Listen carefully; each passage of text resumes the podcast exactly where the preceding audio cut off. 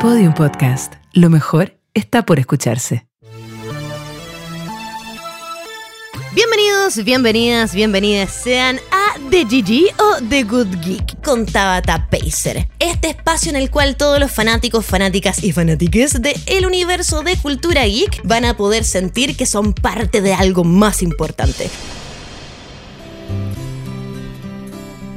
Y el día de hoy tengo un tremendo invitado, porque vamos a estar hablando del extenso y enorme universo de las animaciones, tanto en películas como series eh, y en diversos formatos que la verdad nos han llenado de un montón de buenas experiencias y también de algunas bien, eh, para que venimos con cosas ahí como especiales.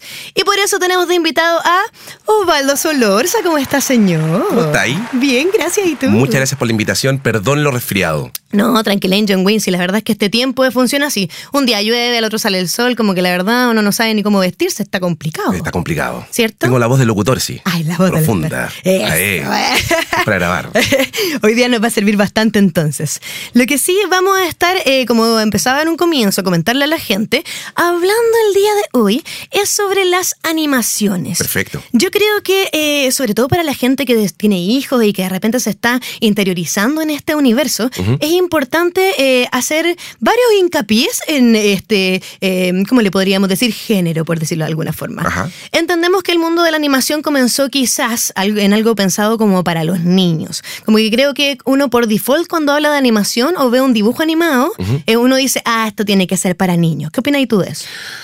Es raro, ¿ah? porque se da el fenómeno también eh, que podéis ver, no sé, la animaciones del año 60, donde veía a Betty Boop, que era una animación que claramente no era para los niños, eh, que era una animación muy sensual, era movimiento de una mujer muy sensual, que eh, claramente no estaba apuntado a un público, un, público infantil, digamos. Pero entiendo esa, esa, el, el hecho de decir, la película de Monito es la película para el niño, y yo creo que hasta el día de hoy como que se, mm, se cae un poco en ese error. Me pasó hace muy poco un papá que me comentaba que llevó a su hijo al cine a ver una película que no sé si tú la has visto que se llama eh, La fiesta de las salchichas. ¡Oh! Una película que fue dirigida por Seth Rogen, había como arte y como que, claro, uno entiende solamente por ver la portada que puede ser una película entretenida para niños, pero nadie te, nadie te avisó y a la mitad de la película mi, mi, amigo se dio cuenta de que esto no era para niños, pescó a su cabro chico que tenía 4 o 5 años y se lo llevó para la casa. Entonces, uno puede todavía hasta el día de hoy, imagínate, esa película debe ser del año 2015, 2016. Sí, la verdad es que no es nueva. Eh, no es nueva, entonces eh, eh, ya estamos cayendo como en ese, en ese más o menos como no sé si es como prejuicio o, que, los dibujos animados deben ser para niños.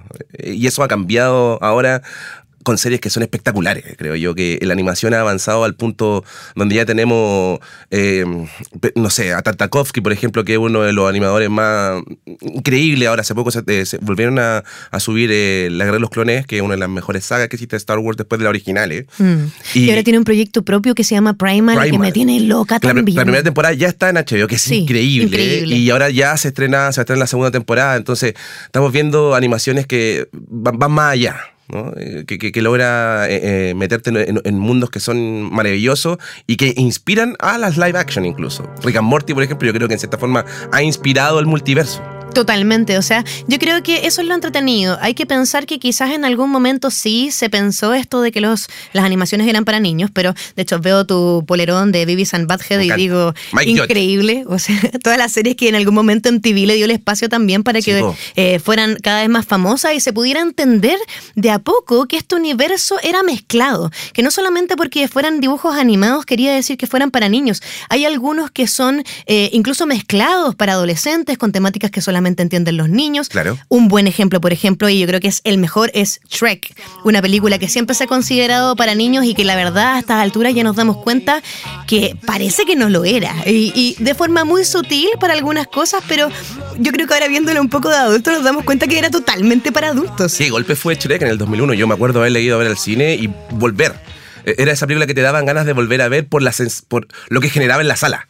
Era como explosiones de risa y eso por primera vez tú lo veías en una cinta y además en una película de animación y no solamente eso, sino que veías como eh, una una, una, productora o una distribuidora completamente diferente a Disney podía burlarse de eso podía burlarse los estereotipos de Disney que han, sido por años de la princesa y los príncipes y el dragón y que el malo tiene que ser el ogro, pues. Exacto, y ahí tenía un antihéroe, ¿cachai? Mm. un, personaje nuevo que se crea con, con Shrek. Yo creo que ese fue el gran golpe, uno de los principales, por lo menos después en este de, los últimos 20 años, Shrek fue una cosa importante. Totalmente, totalmente. Y ahí nos dimos cuenta un poco, siento yo, que esto era una realidad. Yo creo que Shrek fue como el, el momento del cambio. De realmente que los papás eh, entendieran que había un cine y había un tipo de animación que también estaba pensado para ellos. Aunque fuera sutil y solamente ellos lo entendieran mientras sus cabros chicos lo pasaban bien igual, era increíble. Y así fue como un poco siento yo que eh, los públicos más adultos, hace generaciones atrás, empezaron a acercarse a la animación pero considerando que los que sí somos consumidores de animación desde que somos pequeños, hemos crecido, claramente también las mentes creativas han hecho lo mismo. Yo creo que eso fue más o menos lo que pasó con Rick and Morty, porque siento que es tan perfecta dentro de su creación que solamente tiene que, eh, tiene, tiene que haber podido ser hecho por una persona que consumiera el nivel de animación correspondiente cuando era chico. ¿Y, qué, cantidad de referencias te entrega todo el tiempo Rick Morty? Eh, eh, llega a ser agobiante. No es, no es chiste, llega a ser agobiante. De, ver tanta referencia una tras otra, cada capítulo tiene que ver con una serie que a lo mejor era muy fanática de Danon o de Dan Harmon, que, que, claramente un tipo que... me contaron el rumor de que el tipo llegaba prácticamente en algunos lugares, eh, en algunos capítulos borrachos, a hacer el. Eh, sí, para hacer capítulos, la voz de, hacer la, voz de Rick, claro. Y como que, Llegaba un punto en el que le decían, no te vamos a dar más alcohol, no importa. No, y, qué maravilloso cómo eh, funcionó una serie eh, animada de manera metafísica. No sé, cuando terminaba la primera temporada, como que Rick se para y dice: Aquí se acaba la primera temporada, se acaba. Y se nueve más. Y, como que se despide, el mono se, es increíble, lo encuentro maravilloso. cómo juegan con eso, ¿cachai? Juegan con la cuarta pared todo el tiempo y ya ya no sé dónde pueden llegar la serie, ¿no? Eh, prometieron 70 capítulos, de los 70 capítulos van 10 solamente. Entonces, yo no sé, ¿para dónde van a ir? No lo sé, sobre todo cómo termina la última temporada. No spoilers, obviamente, en este eh, podcast. La idea es que la gente quiera ver todas estas cositas, pero sí, obviamente, son tremendas recomendaciones de nuestra parte porque son series que no se pueden perder.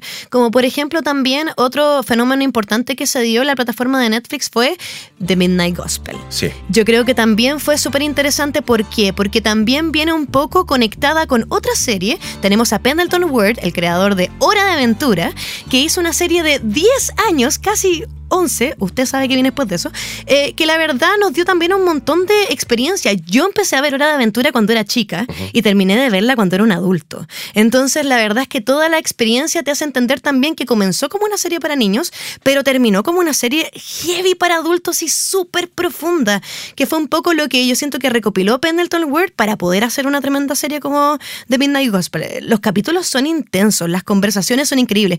Es más o menos igual que esto, un podcast animado con un personaje que va por diferentes planetas conociendo a diferentes personas que sean interesantes. Y le habla a un solo auditor. A un solo auditor. A su auditor, al auditor que le escucha en el podcast. eso es lo que encuentro más maravilloso, que al fin y al cabo todos los que hacemos esto, de, tratar de comunicar o hacer un podcast, es como lo más lindo que hay. ¿A quién le estáis hablando? A una sola persona, una persona que representa a quién, y qué le digo, qué le hablo. Claro. Midnight Gospel es una serie espectacular porque no solamente tiene una animación que es increíble, mm. sino que los temas que propone son tremendos. O sea, no conozco a nadie que no se haya emocionado con el último episodio porque hablar de esa forma de la muerte es, es, es, es, tremendamente eh, intenso y doloroso. Yo, me emociono solamente cuando me acuerdo del mm. capítulo, pero también es, es, tremendamente lúcido en su primera etapa cuando habla de las drogas, por ejemplo, mm. y, propone el tema como tal, lo propone sin tabú, lo, lo, propone de una manera, me parece, muy humana y, tremendamente abierta. Por lo, general hemos condenado las drogas siempre, mm. que son malas, son malas, y, en el capítulo de Minas Gospel yo aprendí algo sobre las drogas que tiene que ver que no importa, no, las drogas no son las malas, sino que las circunstancias que te llevan a que tú consumas droga, eso es lo que te provoca la, la maldad, la manera en que tú llevas eso. Y, Midnight Gospel eh, hace algo que para mí no sé si no sé si pasó a ti cuando la viste, digamos, que es como yo tuve que centrarme en la animación primero y luego centrarme solamente en el audio tuve que separarlas porque era demasiada información. Creo que yo mi cerebro no fue capaz de, analizar las dos. De hecho, a mí me pasa, y, como un poco más conocedora, habiendo estudiado como procesos de la animación, me pasa que no sé qué fue primero, si el huevo o la gallina. Mm. Onda, si hicieron la animación primero y sobre eso el podcast, o si hicieron el podcast y después la animación. Porque es ridículo como es real, es realmente el personaje interactuando con esta persona.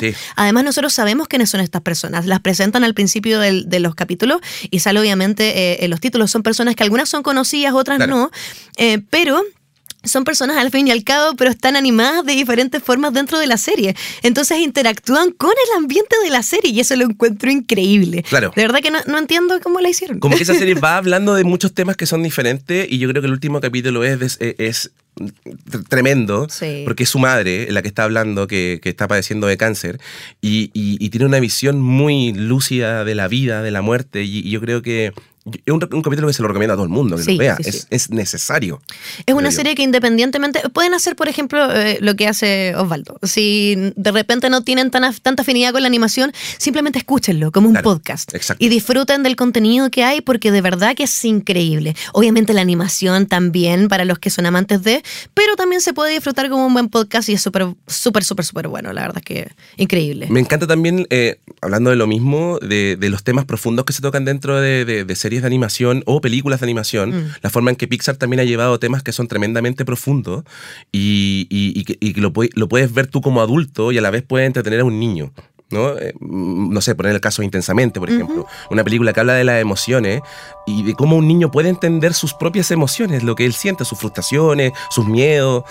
Qué bonito que una película hable que lo más importante sea la tristeza para poder sentir empatía con el otro, mm. eh, más allá de, tomar decisiones en la euforia, que es la alegría, que al como que todos entendemos que alegría es la verdadera villana de la película. Sí, totalmente. Eh, y, tristeza, y, eso lo entiende alegría. Qué, bonito cómo podéis plantear las emociones, cómo funciona la pena, cómo funciona decirle a los niños, está bien llorar, está bien mm. tener pena. E-, eso, eso me parece maravilloso. Yo lamentablemente no he visto la última película de Pixar, que creo que es increíble. La vio mi hija y está pero fascinadísima, que es Tony Red, que es una película que también creo que ah, habla, sobre, habla, sobre muchos temas que son importantes, sobre todo para los preadolescentes. Totalmente, totalmente. No, es una película increíble. Además que es como, eh, a mí me pasa que siento que Pixar también un poco acostumbró al adulto. Como que no hay adulto que diga, no, no voy a ver una película de Pixar. Como que da lo mismo si le gustan o no le gustan las animaciones, Pixar llama a la gente Claro. Como que ellos saben que algo van a poder disfrutar de esa animación, les guste o no sus hermanos, así como las otras animaciones que puedan existir. Pero me pasa que cada vez lo van haciendo más para adultos. Turning Red está ambientada en los años 90, totalmente. Con las boy bands. Oye, pero increíblemente noventero. Entonces todo lo que pasa están nosotras, eh, nosotros también obviamente cuando éramos chicos, que es increíble la conexión que uno genera con eso y también es genial que las nuevas generaciones puedan entender y rescatar un poco también de lo lindo que había de eso. Al final, siempre la gente va a decir, ah, es que las generaciones anteriores eran mejores. Yo no creo tanto eso, pero sí creo que siempre hay cosas buenas de rescatar de cada una de las generaciones que fueron existiendo a medida que hemos ido evolucionando. Y siento que la película muestra mucho todas esas cosas. Yo creo que Pixar también ha tomado esa evolución, la evolución de los temas que hablamos, ¿no? sin desmerecer nada de las películas antiguas de Disney, por ejemplo, desde Blancanieves hasta pasando por El Rey León, en esa terrible muerte de Mufasa que creo que a todo el mundo, a todos nosotros cuando éramos chicos nos marcó.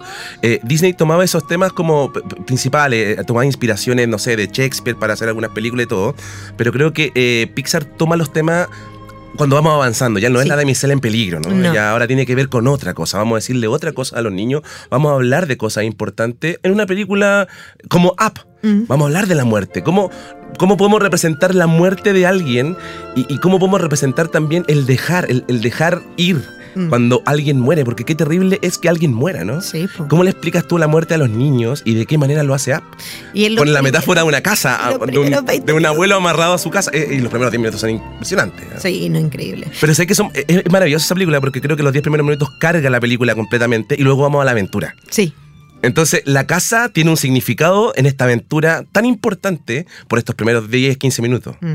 Y ese es el tema. Claramente, eh, el niño de quizás, no sé, 9, 10 años la va a ver, la va a disfrutar y algo va a entender.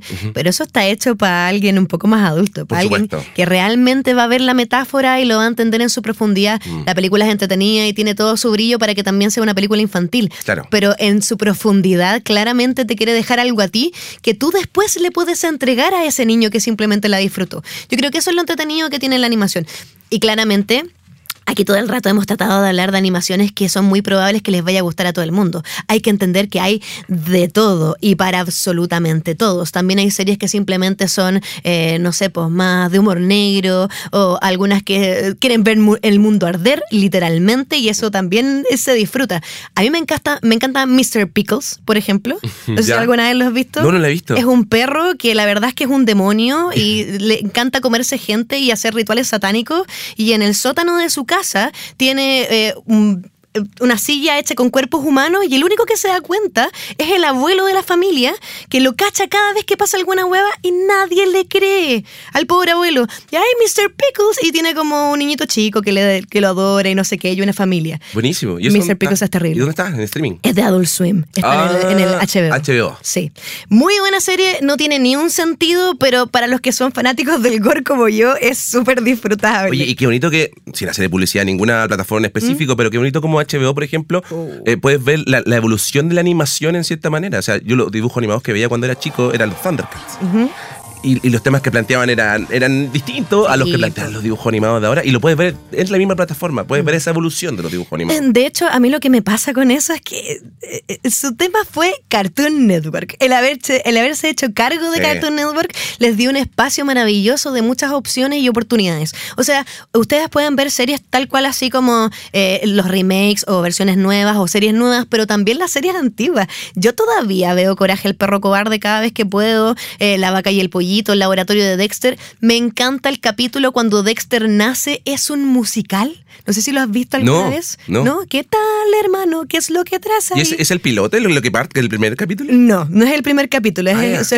uno, de los capítulos por entre medio. Creo que es como el 15, no me acuerdo. Pero, de repente uno tiene que buscar capítulos específicos que recomienda, como que el inicio de la serie de repente por lo general no son algo que enganche. Sí. Como que vaya un capítulo específico y de ahí como que sí, ya, ok, esta serie. Es que eso es lo entretenido con las series antiguas, que la verdad no tenían tanto que ver capítulos tras capítulos. No había una como concordancia o una seguidilla de. Pasaban cosas nomás. Claro. Después le empezaron a dar como el capítulo 1, 2, 3 y había una historia que te querían contar que claramente tenía un sentido un poco más profundo. Pero eh, a mí me gustan esas series. Las chicas superpoderosas también son increíbles. Eh, sus versiones nuevas no me han gustado tanto, la verdad pero porque se nota que la mente detrás de la creación no es la misma. Eh, y yo siento que eso también es algo profundo en lo cual eh, uno se enfoca después cuando se convierte en un amante de la animación. Yo creo que eh, cuando tú ya consumes mucha animación, como por default, que más o menos lo que me pasa a mí, me pongo exigente. Obvio. Uno pide cosas. Uno pide cosas. Y cuando me vas a hacer algo que viene de otra cosa, házmela bien. o si no, no me la hagáis. Sí. ¿Cierto? Sí, de todas maneras. La verdad es que, bueno, y eso también es algo que señalábamos hace un poco, que quizás no tiene tanto que ver con el mundo de la animación, pero es una rama, eh, los live action, que también pasa un poco eso, como que si me vas a hacer un live action de algo que yo ya conozco, también házmelo bien. Por supuesto. No sé si cachaste que de eh, el, rotundo, el rotundo fracaso que fue The Dead Note de Netflix, em, ahora van a sacar a uno de los hermanos, Duffer, eh, los creadores de Stranger, Things. Eh, quizás me estoy equivocando en la pronunciación de los hermanos. Sí, algo así. Pero ellos ahora se van a encargar del nuevo live action de Death Note. ¿Y cómo está esa expectativa? No, sé. Ya.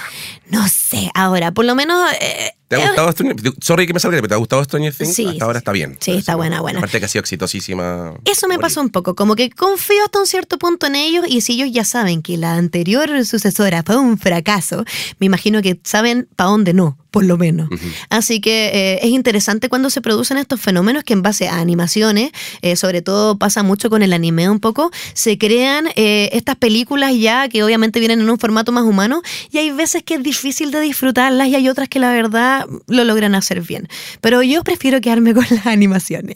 Oye, no, yo no puedo hablar en un podcast, o sea, no puedo dejar de hablar en un podcast sobre animación a la inspiración de Pixar que ha hallado Miyazaki y oh. lo estudio Ghibli, incluso incorporado sus propias películas me parece que ahí también creo que hay temas trascendentales. Eh, Hayao Miyazaki en sus películas. Bueno, solamente él, porque eh, eh, a él lo conozco harto. Eh, propone muchos temas que son importantes también para los niños. Por supuesto. Como los abuelos son sabios en sus películas, como la naturaleza toma el protagonismo en, todas sus películas.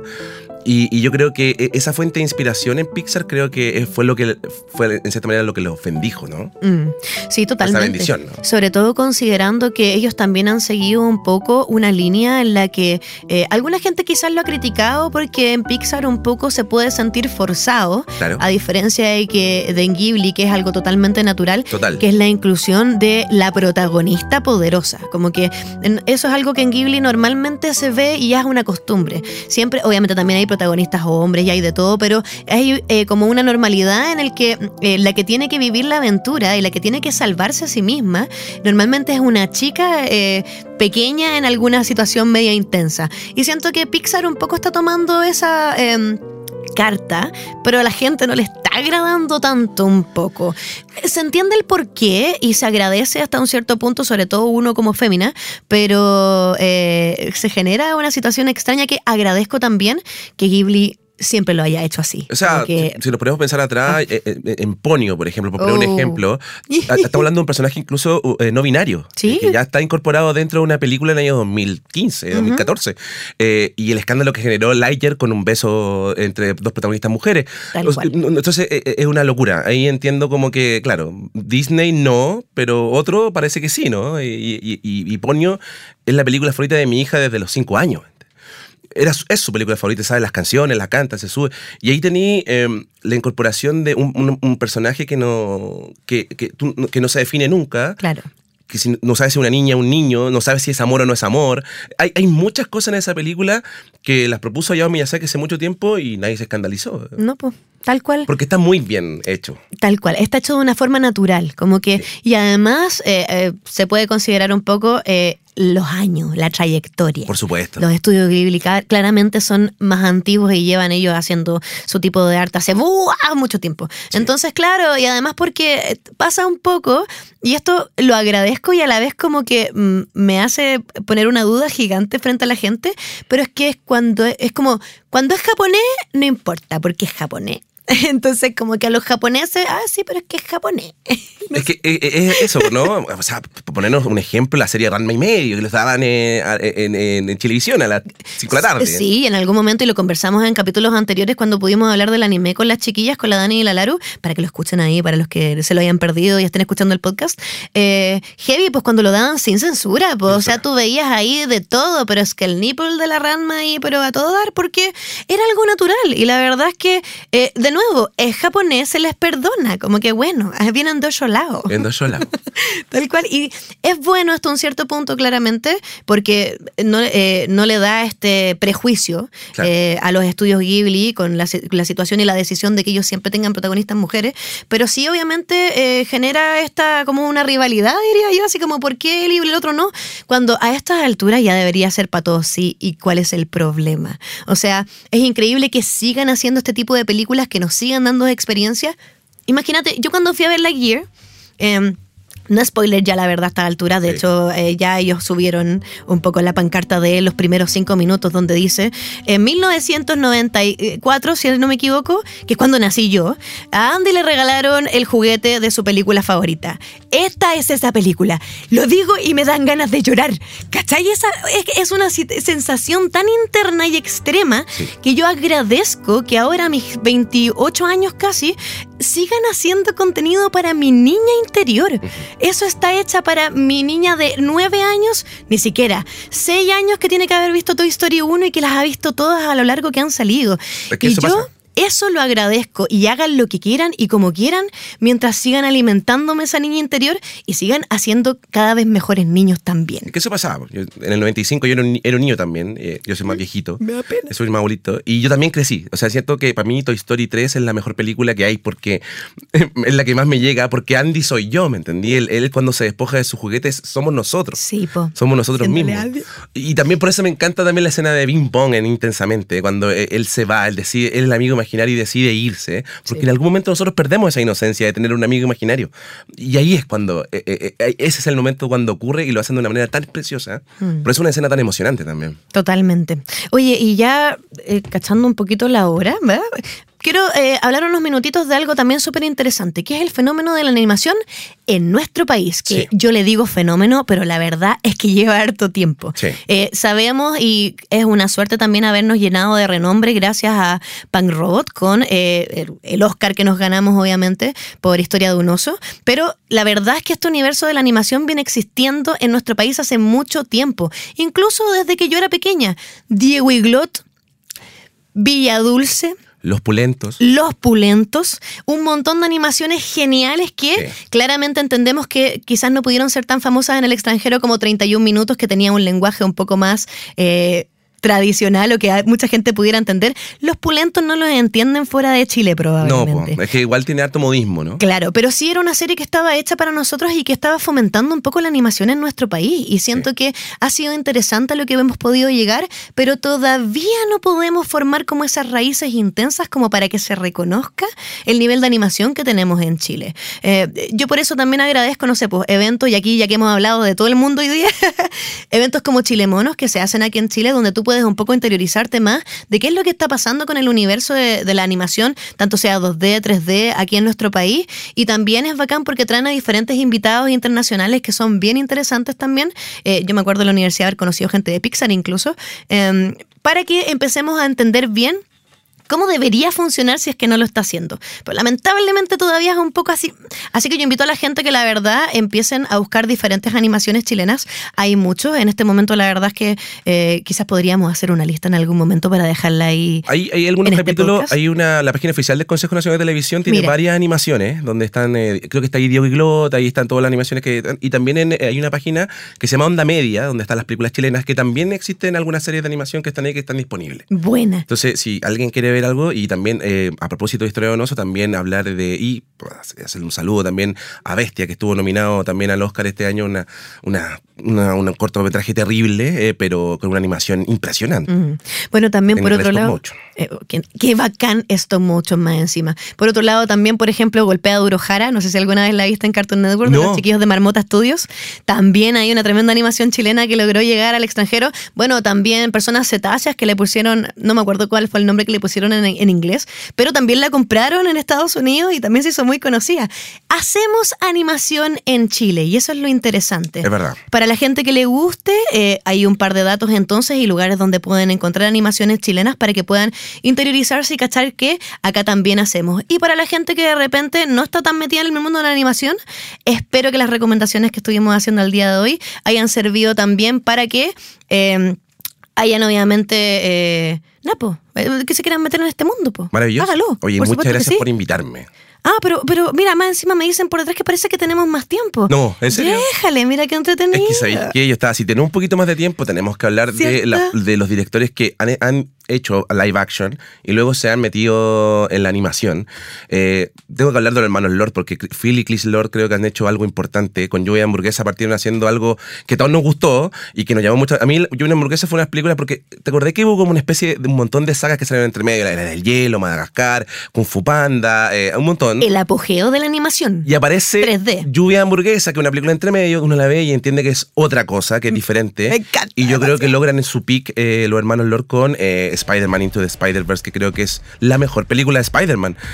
Eh, sumando las de live action, así como ya es demasiado buena. Mm, como de que, y, creo que es una de las mejores películas que hablan sobre el multiverso. Mm. Mucho mejor que lo, que habló de Doctor Strange. Es mucho mejor. Ahora viene la segunda parte y de verdad que es la película que me tiene entusiasmado.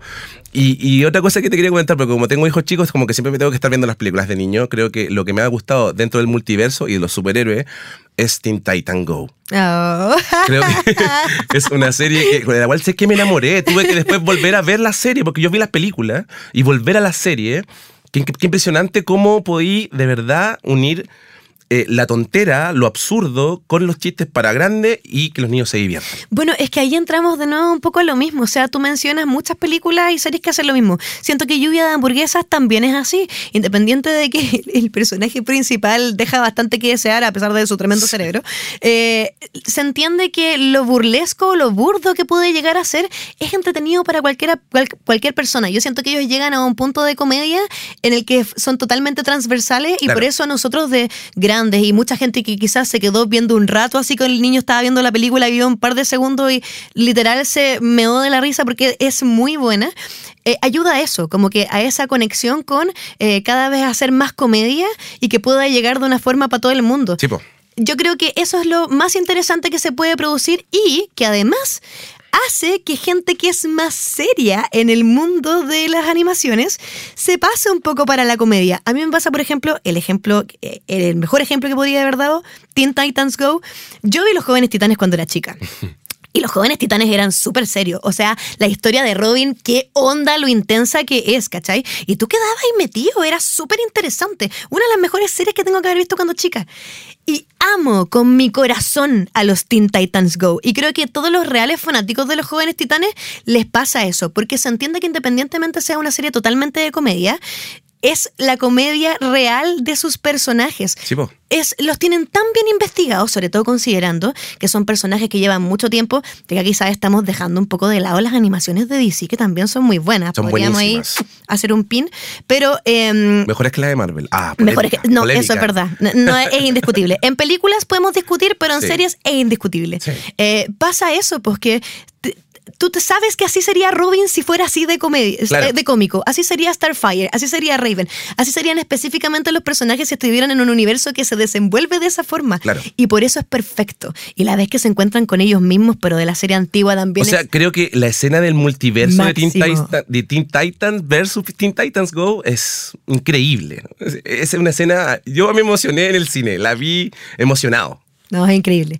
Muy, muy buena serie, de verdad que sí. Bueno, y también ahí sacando el pin, animaciones que recomendar y que recordarle también a la gente. Hay muchas series disponibles y ya eh, incluso arregladas para que se vean en Full HD y diferentes formatos de la Liga de la Justicia, Sí. Batman, Superman, el chuchupacara, no nada que ver. Pero sí están todas estas series disponibles también, bueno, en la plataforma que señalábamos antes, HBO, pero para que puedan verlas y recordarlas. Yo sé que hay mucha gente que disfrutaba mucho la serie de Batman. Es una de las más queridas, Sí. lejos, y está disponible. Si quieres revivir ese niño interior, puedes hacerlo. Así que yo creo que eh, esa es la única manera de siempre sentirse conectado con la animación y así también poder disfrutar las cosas que nos quieren entregar. Por ejemplo, eh, una quizás buena forma para poder hacerlo es Love, Dead and Robots, porque claramente está hecha simplemente para adultos y son animaciones fuertes de tal. Quizás pueden ser muy fuertes para alguien que viene llegando a la animación, pero eh, a la vez también son más agradables porque son más fílmicas. Pero también eh, es la única, siento que yo, siento yo que volviendo al pasado es la única forma de poder ir disfrutando realmente todos estos guiños que nos van dando y estas pinceladas de repente de animaciones fugaces, algunas más largas que otras, que vienen apareciendo. Algunas mejores que otras también, porque en la Eh, segunda pero- temporada como que hay, hay un- ¿No te gustó tanto? No me gustan tanto. ¿En serio? No, la tercera ya está mucho, la mucho mejor. Yo, mi, mi capítulo favorito lejos es el yogurt que dominó al mundo. Lo amo con todo mi corazón. Y de la temporada nueva, la de los personajes chiquitos. Eso en la nieve. Yo ahora que soy fanático de el capítulo donde los gatos dominan el mundo, o van a dominarlo, porque ese es el capítulo maravilloso donde aparecen muchos gatos. Me encanta. Que eran capítulos también. No, la verdad es que hay mucho que ver. Hay mucho que ver, hay mucho que disfrutar. Y creo que ahora ya estamos sí en tiempo para irnos despidiendo. De verdad que eh, muchas gracias a toda la gente que nos pueda estar escuchando en este momento. Bacán. Esperamos juntos, Osvaldo, de verdad que sí, porque ambos somos fervientes amantes de todo lo que les hemos estado contando. Por supuesto. Que por favor agarren nuestras recomendaciones y vean alguna de estas series y se interioricen en este universo que tiene mucho que contar. De verdad que sí, es demasiado, mucho para todos y lo que a usted se le ocurra probablemente ya está hecho, así que busque nomás. Osvaldito, muchas gracias por haberme acompañado hoy Gracias día. por la invitación. Cuando quiera, aquí estamos. Ay, muchas gracias, lo mismo le digo a usted nomás. Y muchas gracias de nuevo a quien nos pueda estar escuchando entonces. Mi nombre es Tabata Pacer, este fue un nuevo capítulo de The Good Geek. Espero que estés teniendo una buena mañana, una buena tarde o una buena noche, dependiendo del horario en el que nos estés escuchando. Nos escuchamos una próxima semana. Adiós.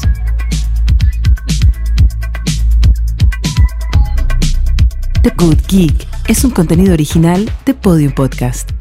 Para escuchar más conversaciones como esta, entra a podiumpodcast.com, Spotify o donde escuches tus podcasts. Síguenos en nuestras redes sociales y búscanos como Podium Podcast Chile.